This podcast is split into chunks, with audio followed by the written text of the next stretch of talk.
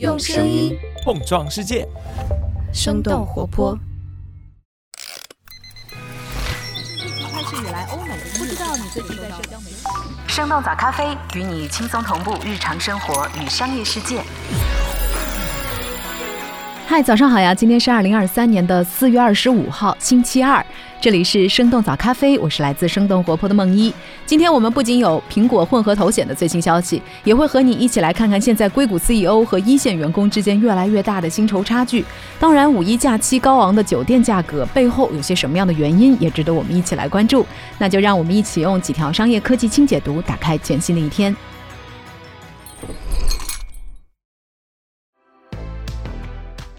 苹果计划为头显配备多种功能，但是缺乏足够吸引消费者的卖点。根据彭博社的报道，苹果正在为即将推出的混合现实头戴设备准备大量的软件和服务，试图通过使用新颖的 3D 内容生态来赢得消费者的关注。根据商标注册文件，这款设备很有可能被命名为 Reality Pro 或者是 Reality One，在六月即将到来的 WWDC 2023当中首次亮相，并且会在这几个月之后上市销售。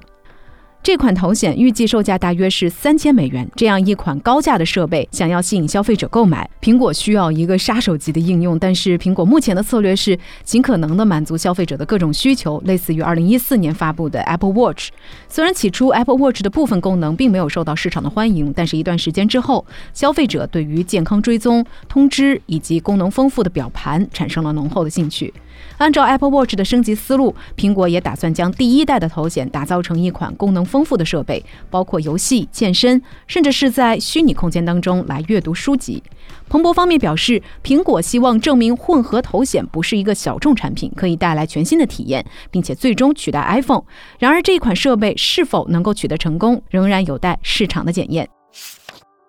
Google CEO 皮查伊2022年的年薪超过了两亿美元。根据上周五提交的监管公告，Google 母公司 Alphabet 的 CEO 桑德尔皮查伊去年的年薪飙升到了二点二六亿美元，约合十五点六亿人民币。皮查伊的薪酬包括每三年一次的股票奖励，价值超过两亿美元，这也使他成为世界上收入最高的企业领导人之一。过去三年，皮查伊的基本工资一直稳定在两百万美元。今年一月，Alphabet 宣布将会裁员大约一点二万人，占全球总员工数量的百分之六。最近，Alphabet 还采取了削减员工福利的措施来减少支出，高管的奖金也被降低。去年，Alphabet 员工的总薪酬中位数大约是二十八万美元，而皮查业的薪酬是这个数字的八百倍。在科技行业，CEO 的薪酬已经成为一个特别敏感的话题，尤其是 Alphabet 和其他大公司经历了裁员潮之后。过去两年，苹果公司的 CEO Tim Cook 每年的薪资大约是一亿美元，这也引发了外界的质疑。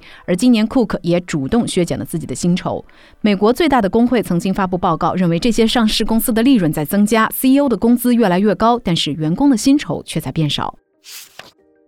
芯片设计公司 ARM 正在制造自己的芯片。根据《金融时报》四月二十三号的报道，软银集团旗下的芯片设计公司 ARM 将会和代工厂一起制造自己的芯片。今年晚些时候，ARM 将在纳斯达克进行 IPO，制造自己芯片的举措也被认为是 ARM 在吸引投资者参与到融资进程当中来。此前，ARM 通常将芯片的设计架构出售给制造商，而不是直接参与到芯片的研发和生产当中。目前，全球大约百分之九十以上的智能手机和大约百分之九十五的中国芯片都采用了 ARM 的架构。ARM 虽然参与过三星电子、台积电等等厂商的芯片制造过程，但主要是为了让软件开发人员熟悉新产品。多位行业高管透露，ARM 在过去半年里启动自家芯片的相关工作，这款芯片比以前更加先进。对于 ARM 本身来说，单纯依靠出售芯片的设计方案，每年的营收只有三十亿美元左右的规模。未来上市时三百亿美元的市值，和高通等等千亿市值的公司相比，相差太远。而二零一六年，孙正义收购 ARM 的价格就有三百二十亿美元，这也就意味着过了七年，这次收购几乎没有赚钱。网易起诉暴雪，要求退还三亿欠款。根据第一财经的报道，上海网之易起诉暴雪娱乐，要求退还三亿欠款。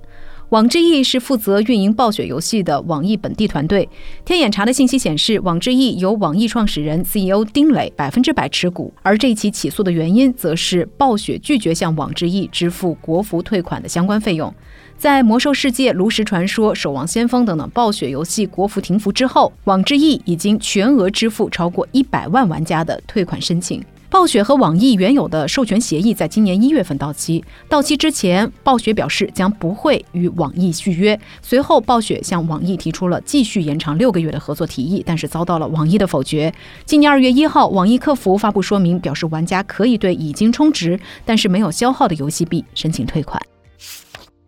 宁德时代发布一季度财报，利润暴涨五倍。四月二十号，宁德时代公布了今年一季度的财报，营收大约为八百九十亿元，同比增长百分之八十三，净利润是九十八亿元，同比增长超过了五倍。宁德时代的收入主要分为四类，动力电池占据了超过七成的收入，剩下的分别是储能电池、电池材料以及回收和供应链投资。宁德时代表示，净利润大幅度的增长主要得益于成本端的改善。今年一季度，动力电池主要原材料的价格回落，电池及碳酸锂在过去五个月内平均报价下跌了七成。宁德时代在年初还推出过锂矿返利计划，通过比较低的电池价格绑定长期订单，维持市场占有率。宁德时代也在尝试新的技术。四月十九号，宁德时代在上海车展发布了一款凝聚态电池。这种电池的单体能量密度比目前量产的锂电池要高出百分之六十以上。宁德时代表示，这一新成果有希望在今年实现量产，并且率先应用于载人航空领域。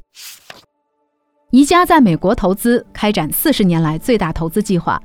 根据《金融时报》四月二十号的报道，瑞典家具品牌宜家准备向美国市场投资大约二十二亿美元。未来三年，这笔投资将在美国新开十七家门店，同时他们还会完善物流网络，提高自己的配送能力。这笔投资是宜家进入美国市场四十年来最大的一笔投资。截止到去年八月，宜家在美国的年销售额大约是六十亿美元，略低于德国的六十三亿美元。宜家预计，美国将在未来几年超过德国，成为销售额最高的国家。而且，宜家自己也认为，他们没有能够覆盖全美国的对手，仅仅在一些区域市场存在本地企业的竞争。《华尔街日报》也提到，在全球前景不确定的情况下，很多欧洲的零售企业都把美国当成了收入增长的可靠来源，比如说 Zara 的母公司 Inditex 以及玩具制造商乐高。Shein 布局巴西市场，投资1.5亿美元布局供应链。根据路透社的报道，适应计划在未来几年在巴西投资大约一点五亿美元，与当地两千家服装制造商建立连接，形成供应网络，创造十万个就业岗位。这笔投资将用于为巴西服装制造商的技术培训，以便他们升级运营系统，来匹配适应按需生产的模式。三年之后，Shein 在巴西百分之八十五的销售额都将会是由巴西本土生产的商品所带来的。从去年下半年开始，Shein 以巴西等的拉丁美洲国家作为试点，允许外部商家入驻 Shein 来打造平台模式，而不仅仅是销售 Shein 自己的商品。上个月，Shein 也登上了巴西苹果和 Google 两个平台购物应用下载榜的榜首。根据 Statista 的数据，去年 Shein 在巴西实现了五千两百万次的下载，超过了美国两千七百万次下载量，创下了年度下载量的新高。BuzzFeed 关闭新闻部门，数字媒体生存艰难。根据《华尔街日报》的报道，数字媒体 BuzzFeed 将会关闭旗下的新闻部门，作为降低成本措施的一部分。BuzzFeed 还会再裁员百分之十五的员工。BuzzFeed 在二零二一年的年底上市，但是财务状况一直处于困境当中。目前，他们的股价低于一美元，面临着被强制退市的风险。作为一家上市的数字媒体公司，BuzzFeed 以轻松内容和娱乐视频著称，但是 BuzzFeed 新闻部门则出产了大量的专业调查报道，还曾经获得过普利策奖。BuzzFeed 的调查记者曾经表示，他们的企业文化鼓励记者自己挖掘故事、寻找消息源和线索，工作的自由度很高，很少受到地域、截稿时间和读者意见的限制。除了 BuzzFeed，其他的数字媒体机构也在进行裁员。新闻评论网站 Vox 在年底解雇了百分之七的员工，主打年轻文化的 Vice 则正在寻求出售。根据《华尔街日报》的报道，如果 Vice 的并购计划在未来几周之内仍然不能达成，他们将会关闭掉自己的新闻部门。出行需求快速反弹，五一热门酒店价格暴涨。根据澎湃新闻四月二十三号的报道，临近五一假期，各地的旅游产品都进入到了冲刺阶段。多个地方的酒店价格也随之不断升高，全国各地的旅游城市热门景区附近，酒店在五一假期前三天的价格和平时相比都高出了两到三倍，甚至还有酒店的价格上涨了五倍。和疫情前的二零一九年相比，五一期间绝大多数城市的酒店价格都要更高。有业内人士在接受采访的时候表示，从供给端来看，经历了三年的疫情，国内酒店供给大幅度的减少。按照中国饭店协会的统计，截止到去年年初，国内酒店数量和客房总数都减少了大约四分之一。然而，消费者住宿的需求，无论是商务出行还是旅游度假，却在快速反弹。五一假期更是集中释放了出游需求，酒店价格上涨也是必然的。不过，各大酒店管理集团正在抢占优质物业，开店数量每个月都在增长。预计下半年年国内的住宿业将会恢复到供需平衡的状态。